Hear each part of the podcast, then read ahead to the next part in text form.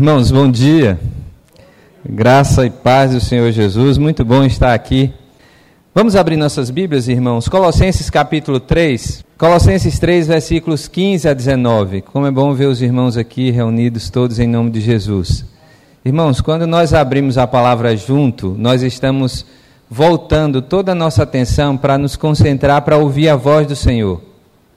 Seja qual for o pregador da palavra, a essência da palavra de Deus, ela é quem fala aos nossos corações.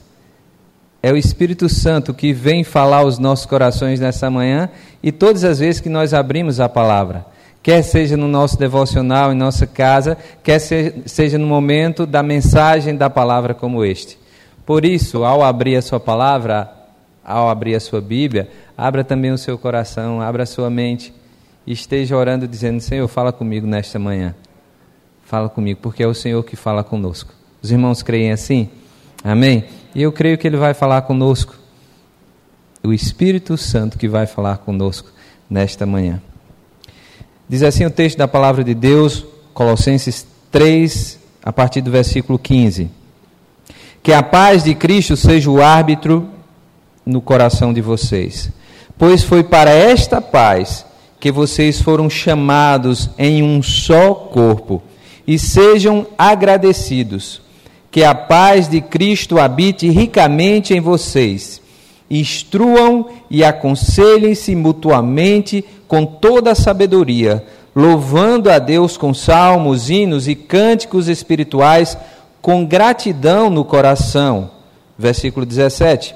E tudo o que fizeram, seja em palavra, seja em ação, façam em nome do Senhor Jesus, dando por ele graças a Deus Pai. Amém? Irmãos, pense num ambiente harmônico. Pense numa casa, no lar onde haja harmonia, onde os pais vivem e conseguem lidar com as suas diferenças, das suas cultu da cultura que vieram, mas conseguem criar um, um ambiente harmônico onde nascem os filhos e esses filhos começam a receber todo o amor, todo o cuidado. Também esses filhos são levados a perceber os seus erros, as suas falhas e são também disciplinados, porque quem ama disciplina, corrige, exorta, direciona. Pensemos num ambiente onde há uma harmonia, onde há um lar agradável, onde há paz, reina dentro da casa. Onde, quando você chega no lar, você percebe as crianças vivendo a liberdade da criança, vivendo o momento da, do crescimento da sua infância, vivendo com alegria.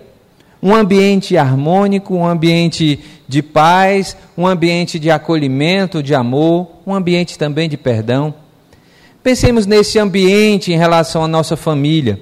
Quantas vezes as famílias, de uma maneira geral, da nossa sociedade, têm vivido um ambiente totalmente oposto a isso?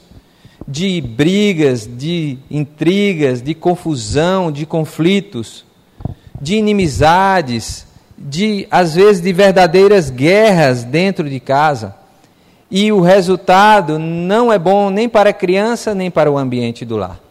Pensemos nesses dois ambientes, nessas duas famílias. E se eu fosse perguntar qual é o desejo do nosso coração, qual é o lar que nós gostaríamos de viver, de ter crescido e de per permitir que os nossos filhos cresçam, eu tenho certeza que vocês diriam o ambiente de paz, de amor, de alegria, de acolhimento, de cuidado, de ensino, de educação. Nós buscamos isso. E eu estou vendo aqui muitos pais.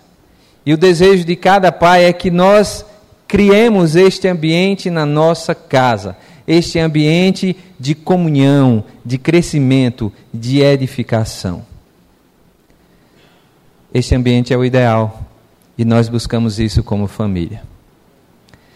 Meus irmãos, espiritualmente falando, nós buscamos um ambiente parecido, ou buscamos viver em comunidade na igreja um ambiente parecido dentro dos nossos pequenos grupos. nós podemos dizer que esse ambiente dos pequenos grupos, que os pequenos grupos, essa estratégia, essa forma de crescimento, de edificação, de unidade, de comunhão com a igreja ou da igreja, nos leva também a este momento de viver comunhão, de viver a edificação, de viver o crescimento da vida do cristão nos pequenos grupos. Nesta manhã, eu gostaria de pensar algumas razões que esse texto nos ensina, nos traz sobre esta necessidade quase que urgente de cada um de nós de ser acolhido, de ser percebido, de ser cuidado, de ser edificado, mas também de ser disciplinado, de ser corrigido, de ser amado, de ser acolhido na nossa igreja através dos nossos pequenos grupos. Há muitos anos atrás, mais de 20 anos atrás, essa igreja, através do pastor Eli e da liderança, desenvolveu um projeto que para aquela época era um projeto muito audacioso, era um grande projeto, que era transformar não apenas os encontros da igreja aqui nas reuniões normais, nos cultos durante a semana, mas transformar a igreja num ambiente de maior intimidade, de maior comunhão, com uma menor parcela de pessoas participando de casa em casa, e esse proje projeto foi denominado Pequenos Grupos. Não, não era uma novidade, mas para nós, para a nossa igreja, esse projeto foi cada dia mais sendo e fazendo parte da vida da igreja. E este projeto, e esta estratégia, e este ministério tem levado muitos de nós, muitos dos nossos irmãos, ao crescimento, à intimidade com o Senhor, a um relacionamento sadio entre irmãos. Nós precisamos, neste dia, que estamos celebrando ou agradecendo a Deus pelo ano, pela vida dos nossos pequenos grupos, nós precisamos dizer que até aqui o Senhor nos ajudou. E como passaram homens e mulheres envolvidos nesse ministério, nesse projeto. O pastor Eli, como o, o, líder, o cabeça, e depois a liderança, a coordenação, e muitos irmãos passaram, vários líderes. Nós temos líderes hoje de pequenos grupos que estavam desde a sua implantação há muitos anos atrás e continuam com o coração entendendo que o pequeno grupo, que esta parcela da igreja, que se reúne com 5, com 10, com 15, com 20, Aliás, tem alguns pequenos grupos que parecem mais uma congregação, com 25, com 30, não é, André? E precisa da multiplicação para que volte a ter a ideia de pequeno grupo, porque o pequeno grupo é este lugar da intimidade, da conversa, é o lugar onde nós precisamos viver intensamente a comunhão da igreja e do corpo de Cristo. Porque, irmãos, é o que nós temos falado. O pastor Eli falou muito, tem falado muito ao longo dos anos, e é o que nós continuamos falando. A igreja, por ser e ter muitos irmãos, e louvado seja Deus por isso. Que bom que nós temos muitos irmãos para estar reunidos aqui em nome de Jesus, mas a igreja ela não consegue atender e chegar perto das, das dificuldades, das inquietações, das necessidades de cada irmão. E é através do ministério dos pequenos grupos, que nós nos achamos, que nós somos acolhidos. Eu, eu e minha família que viemos de Juazeiro para cá, sempre falo, sempre testemunho dessa maravilha que foi o pequeno grupo, dirigido pela irmã Cláudia Coelho e pelo irmão Marcelo Coelho, ao nos, nos acolher e nos sentir parte da Igreja Betânia de uma forma muito, muito intensa através dos pequenos grupos. Se você não faz parte de um pequeno grupo, eu quero dizer a você que, diante dessa pandemia, nós temos tido dificuldade de reunir. Mas quando passar essa pandemia, eu quero desafiar você a fazer parte de um pequeno grupo. Veja com a coordenação, a localização geográfica de algum pequeno grupo perto da sua casa e se envolva no pequeno grupo é parte do ministério da igreja. Não deve ser uma opção, deve ser sim uma boa escolha de participar, de ter essa comunhão, de viver intensamente a comunhão do corpo de Cristo através do pequeno grupo. Ah, pastor, eu me decepciono com algumas coisas que acontecem. Quem disse que na vida nós não passamos por decepções? Mas as decepções, as frustrações também nos levam a crescer, a desenvolver uma capacidade de perdoar, a desenvolver a compaixão, a misericórdia, o amor, a graça. E isso nós desenvolvemos quando nós temos frustrações. Faz parte. As aflições do tempo presente foram todas já apontadas pelo próprio Cristo. Ele diz: olha, vocês vão passar por aflições no mundo e dentro desse contexto do mundo. Então não é motivo. Aliás, deve ser uma razão ainda, porque eu preciso melhorar, eu preciso crescer. Nós precisamos desenvolver a nossa fé também através dos pequenos grupos. Nós temos a grande maioria dos irmãos envolvidos, mas nós temos alguns que ainda podem se envolver nos pequenos grupos. Tem alguns que não podem. Trabalho, escolha, coisas desse tipo, escolas, colégios, faculdades. Mas, de uma maneira geral, você pode fazer parte de um pequeno grupo. Além de dar essa palavra de estímulo para que você seja parte de um ambiente onde você cresça, desenvolva a sua fé e leve os irmãos a crescer, eu gostaria de pensar em alguns pontos aqui desse texto que nos faz perceber como é maravilhoso viver a comunhão dos santos. Como nos faz bem. Como dá sentido à nossa vida como cristão viver unidos os irmãos. No ano de 2019, no ano passado, no segundo livro dos nossos pequenos grupos, uma série de estudos que nós desenvolvemos foi uh, chamado de Uns aos Outros. Em Romanos 12, o texto em Romanos 12, 12 versículos. O versículo 5, vamos ler só o 5 por agora. Romanos 12, versículo 5 diz assim: Assim também nós, embora sejamos muito, somos um só corpo em Cristo e membro ou membros uns dos outros. Nós somos membros uns dos outros. Nós somos membros uns dos outros. E assim nós podemos dizer que, o, diante dessa série de estudo, nós estudamos sobre ser dedicado uns aos outros, sobre honrar uns aos outros, sobre aceitar uns aos outros, sobre servir uns aos outros, sobre levar a carga uns dos outros, sobre suportar uns aos outros, sobre encorajar uns aos outros. Nós falamos sobre diversas maneiras de viver uns aos outros e como nós precisamos desenvolver uns aos outros na vida, na nossa caminhada, se importar, amar, servir uns aos outros.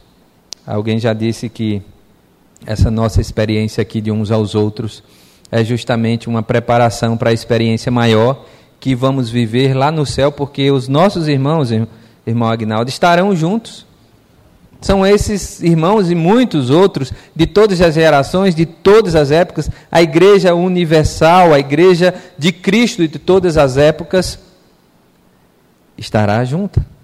E nós desenvolvemos a nossa comunhão. Nesta manhã, eu gostaria que você e eu pensássemos sobre a unidade e a comunhão do corpo de Cristo que eu e você somos responsáveis. Eu e você somos responsáveis pela comunhão pela unidade do corpo de Cristo. A promoção não é apenas da liderança, dos pequenos grupos, dos pastores, da liderança da igreja. É minha e sua. Como cristão, eu e você precisamos desenvolver. Eu e você precisamos focar. Eu e você precisamos servir ao Senhor através desta comunhão uns com os outros. Vamos lá? O texto nos ensina que a verdadeira comunhão, ou na verdadeira comunhão, nós somos iguais. Então entenda isso. Na verdadeira comunhão diante de Jesus, como servos do Cristo vivo, todos nós somos iguais. Então, irmãos, a comunhão em Cristo nos coloca exatamente no mesmo patamar. Não há doutor, não há sábio, não há entendido, todos somos iguais. Olha o que diz o texto de Colossenses 3, versículo 11.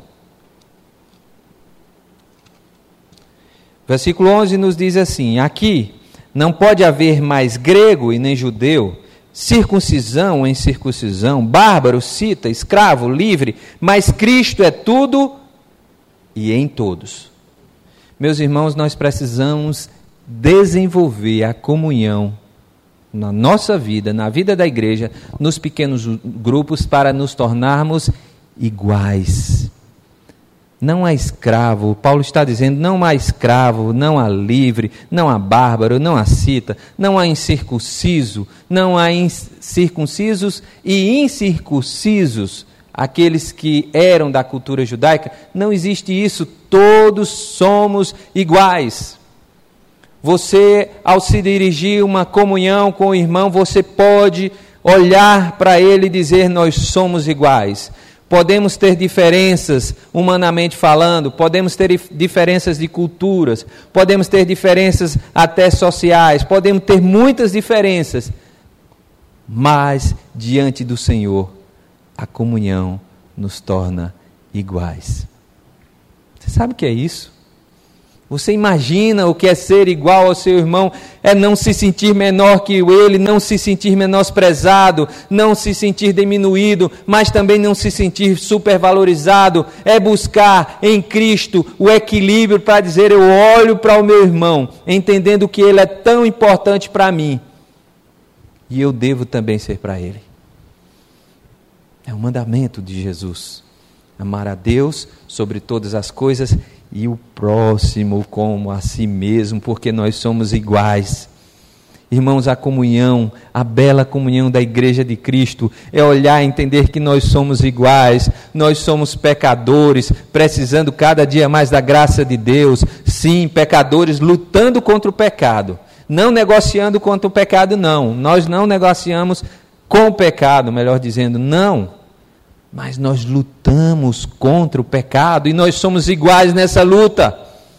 A nossa luta não é contra carne, não é para nos degladiar contra a opinião contrária do irmão A, B ou C. Não, nós temos uma luta maior. Nós somos iguais para lutar contra o inimigo das nossas almas, que quer tirar a paz, quer tragar do nosso coração a alegria, quer trazer tristeza, amargura, quer trazer a morte sobre nós mas até a morte já foi vencida por Cristo Jesus na cruz do Calvário. Nós somos iguais. Quando eu me dirijo a um pequeno grupo, o meu intelecto, a minha sabedoria, pode chegar lá achando que eu tenho mais conhecimento com o irmão. Mas se eu for humilde o suficiente, eu vou ver que até a pessoa que eu acho que tem menos conhecimento intelectual mais que eu, me ensina profundamente muitas coisas. Quantos sábios e letrados estão aí, sem nos passar, sem nos ensinar nada sobre a vida, porque nós somos iguais. E nós precisamos viver isso, irmãos. Este é um ponto fundamental. Então, você e eu, quando participarmos da comunhão de um pequeno grupo, nós devemos olhar os irmãos exatamente como somos, iguais. O pecado do homem traz às vezes um orgulho achando que eu sou menos pecador porque eu pequei menos de que outros. Mas deixa eu dizer, a graça de Deus ou a graça dispensada pelo Senhor para a sua salvação foi a mesma daquele que porventura cometeu outros pecados. É a graça de Deus. Nós somos iguais. Chegue numa reunião do pequeno grupo para dizer isso para o seu irmão que se sente menor, afligido.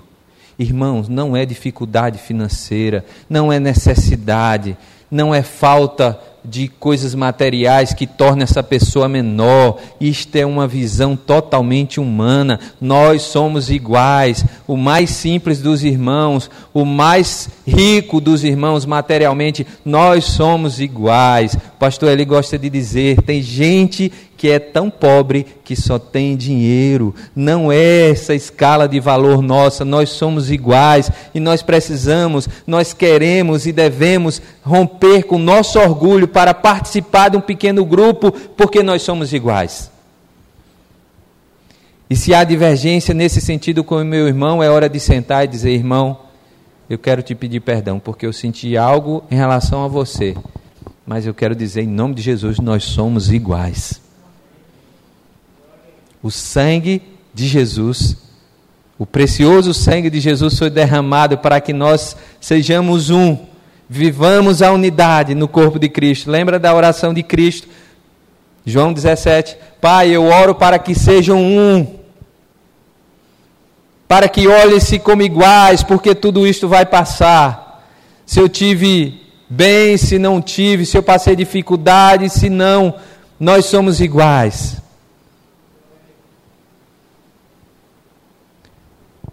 Não se esqueça disso. Somos todos iguais em Cristo. Em Cristo nos tornamos um. Promova isso no seu coração, na sua vida, na sua igreja e no seu pequeno grupo. Se tem alguém se considerando maior, vai para a palavra. Filipenses 2. Tende o mesmo sentimento de Cristo Jesus, que, embora sendo Deus, não julgou com usurpação ser igual a Deus. Antes, a si mesmo se esvaziou, tornando-se servo. A mãe de dois discípulos de Jesus dizendo: Senhor, coloca esses dois meus filhos, dois, um à tua direita outro à tua esquerda. Oh, Jesus disse: oh, ou não sabe o que pedes. Quem quiser ser o primeiro, seja o que vos sirva. Irmãos, nós somos iguais. Lute contra o seu orgulho. Porque às vezes as suas conquistas pessoais querem dizer que você é melhor do que o outro irmão. Não é. Isso não é de Deus, isso é um pensamento orgulhoso que precisa ser combatido por mim e por você. Quantas vezes nós nos apegamos ao nosso orgulho, ao nosso egoísmo, para não fazer o que precisa ser feito na comunhão, na vida dos irmãos? Não queira ter razão, irmãos, razão é o de menos. Eu quero estar certo diante do Senhor. Eu quero é cumprir os propósitos de Deus. Acho que a gente poderia ficar aqui muito tempo, irmão Agnaldo, falando sobre sermos um e entendermos que somos iguais.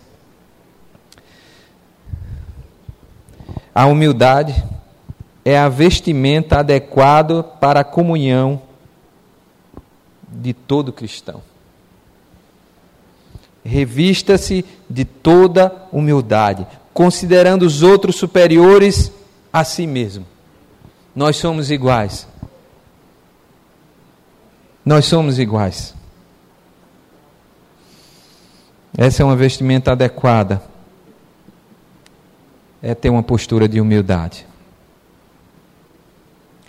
Segundo, na verdadeira comunhão, nós somos sempre autênticos, ou deveremos buscar autenticidade. Ser verdadeiro Ser verdadeiro não é ser grosseiro. Ser verdadeiro é buscar viver os princípios da palavra em verdade. Olha o que diz o versículo 13 de Colossenses 3. Suportem-se uns aos outros e perdoem-se mutuamente, caso alguém tenha motivo de queixa contra outra pessoa. Assim como o Senhor perdoou vocês, perdoem também uns aos outros na vida do pequeno grupo, na nossa comunhão com os irmãos, nós precisamos desenvolver esta postura de autenticidade, sermos autênticos. Se temos algo contra o irmão, nós precisamos ali ou sentar para resolver com o irmão, ou pedir perdão a Deus, colocar a vida do irmão diante do Senhor e tirar de pauta. Não dá para viver uma comunhão juntando coisas ruins no nosso coração contra o irmão que está do nosso lado. Muito mais Jesus já suportou por nós na cruz do Calvário. E aqui nós percebemos como é fundamental o pequeno grupo. Porque diante de uma congregação com tantas pessoas, nós teremos dificuldade de exercer isso. Mas com uma quantidade menor, sete, oito, dez irmãos, nós temos ali a oportunidade de confessar os nossos pecados, de abrir o nosso coração, de buscar ajuda e dizer: irmãos, eu, eu luto contra isso, eu tenho isso uh, como um, um, desafio na minha vida enquanto uh, cristão, e eu preciso da ajuda dos irmãos. Orem comigo, estejam comigo. E este ambiente do pequeno grupo é tão especial para isso. Tão especial para viver essa vida experimentando a sinceridade nos nossos corações. 1 João, capítulo 1, versículos 7 e 8. Diz assim: Se andarmos na luz como Ele está na luz, mantemos comunhão uns com os outros, e o sangue de Jesus, seu Filho, nos purifica de todo pecado. Se, condição, se andarmos na luz, mantemos comunhão uns com os outros. Tem muito que explicar. Se tem algo que nos afasta, se tem algo que criou uma dificuldade muito, muito grande no nosso relacionamento, precisa buscar resolver. Precisa perdoar, pedir perdão. Precisa resolver. Porque se eu estou dizendo que eu ando na luz, eu mantenho comunhão uns com os outros. E aí, meu irmão, quando você faz sua parte de pedir perdão e de perdoar, Olha o que o versículo diz: O sangue de Jesus, seu filho, me purifica de todo pecado. Estou limpo. Estou limpo. Olha o que diz o versículo 8: Se dissermos que não temos pecado nenhum, a nós mesmos nos enganamos e a verdade não está em nós. é confessar também os pecados uns aos outros. Esta comunhão é viver essa autenticidade. E ainda, Tiago 5, versículo 16, olha o que diz Tiago. Olha o que diz a palavra do Senhor. Portanto, confesse os seus pecados uns aos outros e orem uns pelos outros para que vocês sejam curados. Muito, muito pode, por sua eficácia, a súplica dos justos. A comunhão dos irmãos precisa ser vivida também em perdoar e ser perdoado, em confessar os pecados, em abrir o seu coração, em limpar o seu coração daquilo que porventura lhe afasta da presença de Deus. Façam disso uma prática comum. Façam disso uma prática comum, confessar os pecados. Tem um querido irmão aqui nosso, que os irmãos conhecem, não preciso dizer o nome, que ele de vez em quando pede a palavra na igreja e ele fala de várias coisas que ele fez. E eu sei que alguns irmãos até estranham, porque ele fala de algumas coisas mais da vida privada, do pessoal dele. Mas, irmãos, dentro de um contexto de confessar os nossos pecados na vida do nosso pequeno grupo, nós podemos dizer que é sim para viver essa autenticidade. Que é sim para dizer: olha, eu não estou bem, eu preciso das orações de vocês. Eu caí, eu errei, eu quero confessar diante de vocês, diante do Senhor. É o que a palavra de Deus nos ensina, a viver essa prática comum, confessando se libertando daquilo que lhe aprisiona, que é o pecado. Mas ainda, já avançando um pouco, na verdadeira comunhão, as pessoas precisam experimentar compaixão e misericórdia. Na verdadeira comunhão, nós precisamos experimentar compaixão e misericórdia. Irmãos, às vezes nós somos tão cruéis, temos tanta dificuldade de olhar, de ver o erro do irmão e separar o irmão do seu pecado. Como às vezes a gente pega o pecador e o seu pecado, coloca tudo junto e joga fora. Às vezes até tentando ajudar. Mas não pode ser assim. Uma coisa é o pecado, outra coisa é o pecador. E nós devemos ser e viver uma vida lutando contra o pecado, sendo implacáveis contra o pecado, mas tendo compaixão para com os pecadores. A compaixão que recebemos de Jesus, a oportunidade de mudança, de transformação que esse irmão pode ter. Olha o que diz o texto, Colossenses 3, no versículo 12, diz assim: Portanto, como eleitos de Deus, santos e amados, revistam-se de profunda compaixão, de bondade, de humildade, de mansidão, de paciência. Revistam-se. Peça a Deus.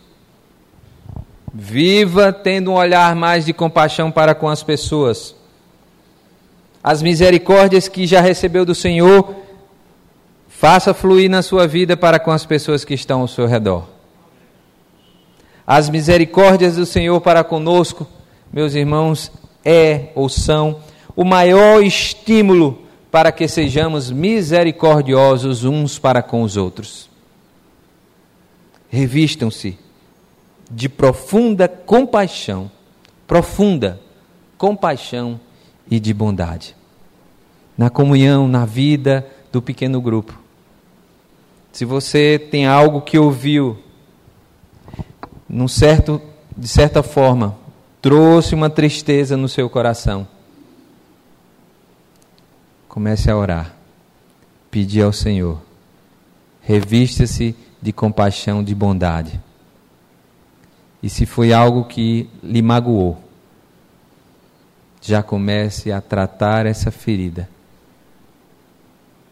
para devolver o mal com o bem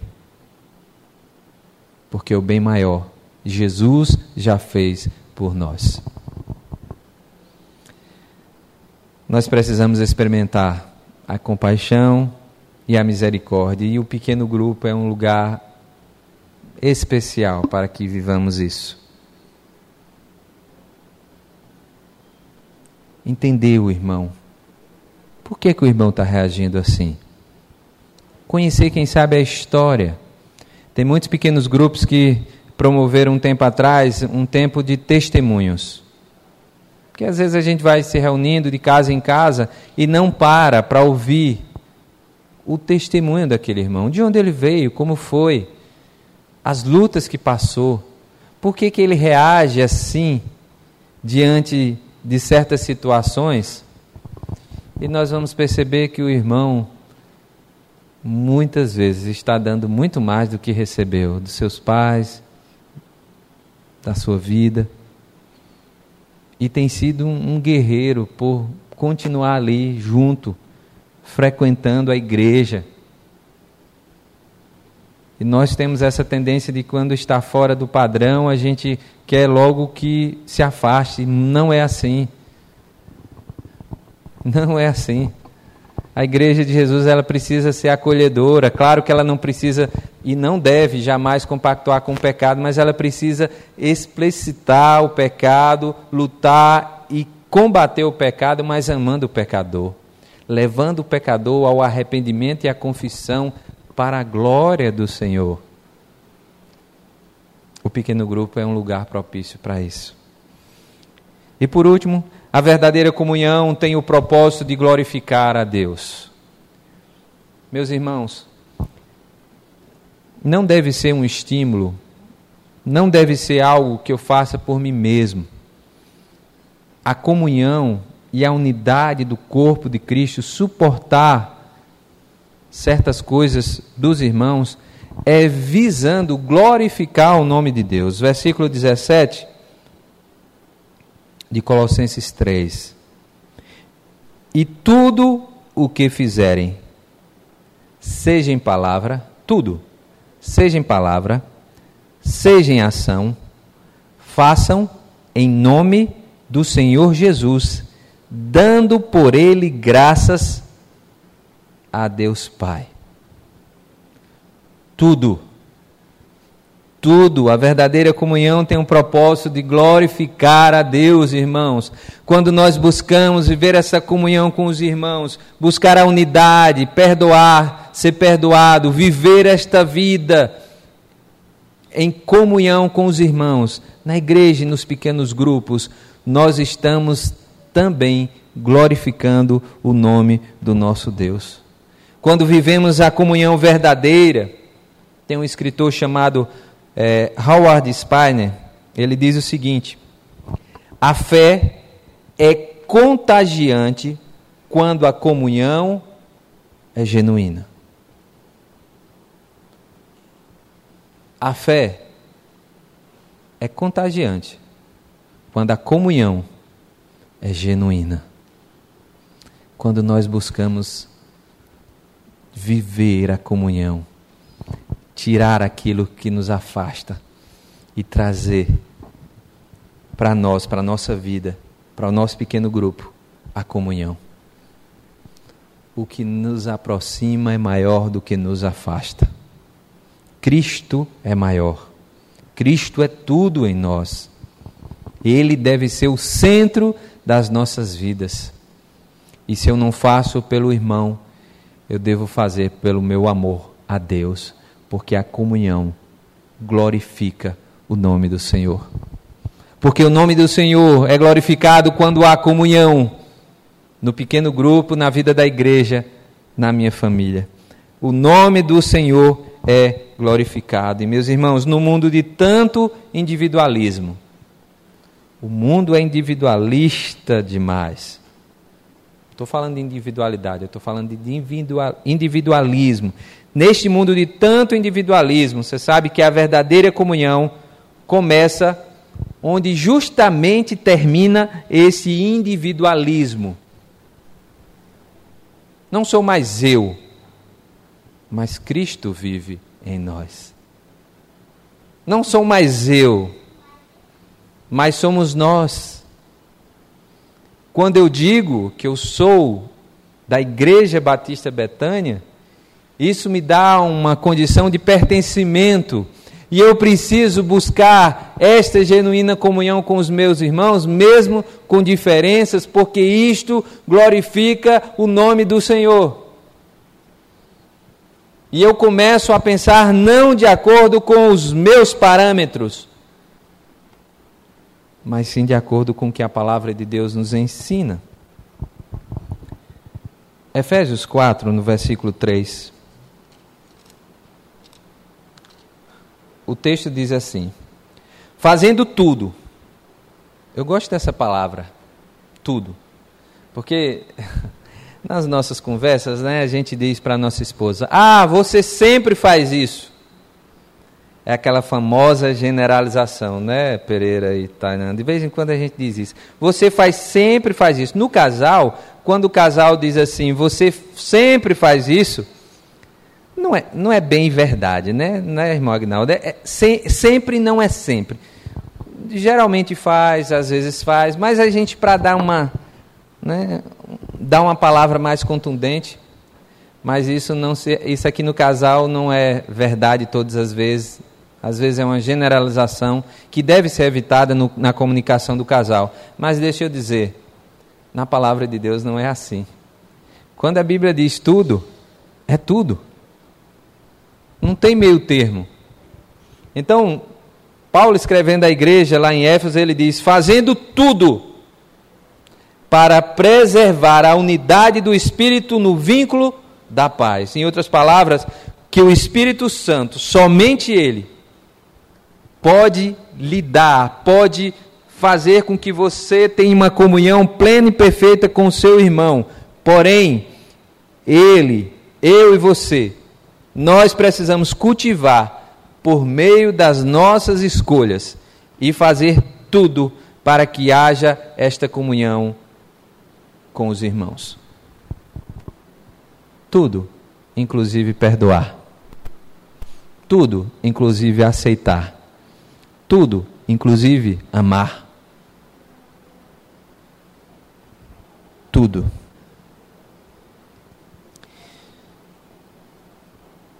Nós gostamos muito de João 3,16. Que diz o que João 3,16? Porque Deus amou o mundo. Vamos dizer? Porque Deus amou o mundo de tal maneira que deu o seu Filho unigênito, para que todo aquele que nele crê, não, mas tenha. Que versículo maravilhoso, não é? Mas você sabe que às vezes a gente esquece de 1 João 3 e 16? Sabemos de cor, porque nós somos alvo do amor de Deus. Isso é uma promessa maravilhosa. Isso é o versículo, talvez, principal de qualquer palavra de salvação para alguém que precisa de Jesus. Está na ponta dos nossos lábios. Mas eu gostaria que os irmãos também lembrassem de 1 João 3 e 16. Vamos ler juntos? Deixa eu ler, os irmãos acompanham. 1 João 3 e 16 diz assim: Se lá em, em João 3,16 fala deste amor incondicional de Deus, olha o que diz 1 João 3 e 16: Nisto conhecemos o amor, que Cristo deu a vida, ou a sua vida por nós. Portanto, nós devemos dar a nossa vida por quem?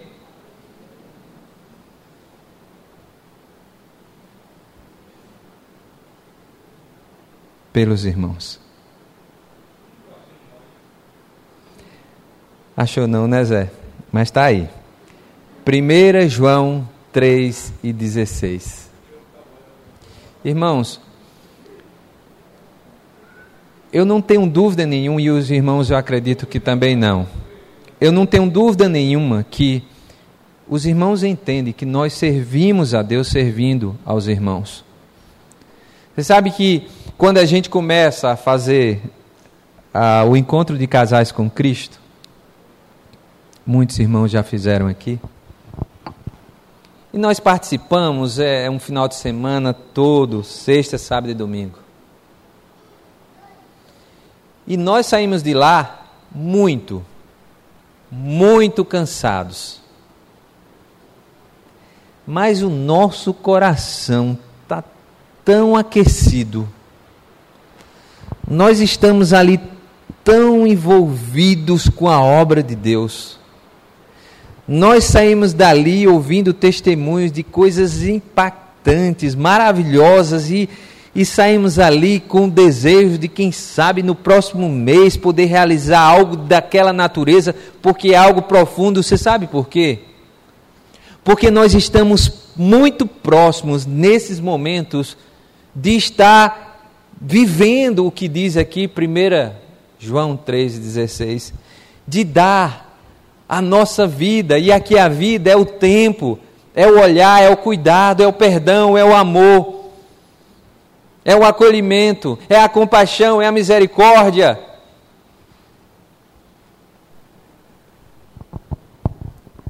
Nisto conhecemos o amor de Deus, que Cristo deu a vida por nós. Fato, estamos aqui porque Cristo já morreu por nós. Portanto, e eu gosto dessa palavra, ou a, a, a consequência, ou, ou o resultado disso, sabe o que deve ser na vida do cristão? para viver essa comunhão, essa unidade, para buscar cada dia mais viver essa vida amando o Senhor acima de tudo e acima de todas as coisas e ao próximo, ele diz: portanto, também nós devemos dar a nossa vida pelos irmãos. E eu gostaria de encerrar com essa palavra. O que você tem feito pela comunhão na vida da igreja? o que você tem feito pela comunhão na sua casa, no seu pequeno grupo. O que você tem feito pelos irmãos. Pastor, eu tenho feito muito. Louvado seja Deus por isso. Continue, porque este é o propósito da nossa vida. Nós devemos, irmãos, dar a nossa vida pelos irmãos. Nós devemos dar a nossa vida, e aqui leia-se tempo, compaixão, amor bondade, bênçãos, derramar bênçãos sobre a vida dos nossos irmãos. Muitos, muitos dos testemunhos de fé e transformação na vida das pessoas que nós conhecemos foi porque Deus usou alguém para ser bênção, para amar, para abençoar, para ter compaixão, para acolher, para abençoar o outro. Que nós possamos ser os maiores promotores de comunhão da vida dessa igreja. Que nós possamos buscar na palavra, viver os princípios da Sua palavra para fazer tudo, dando a nossa vida uns pelos outros. Para que o nome do Senhor seja glorificado e para que no final de tudo eu possa dizer: combati o bom combate. Combati o bom combate. E guardei a fé nos princípios da palavra de Deus. Que Ele nos abençoe, em nome de Jesus.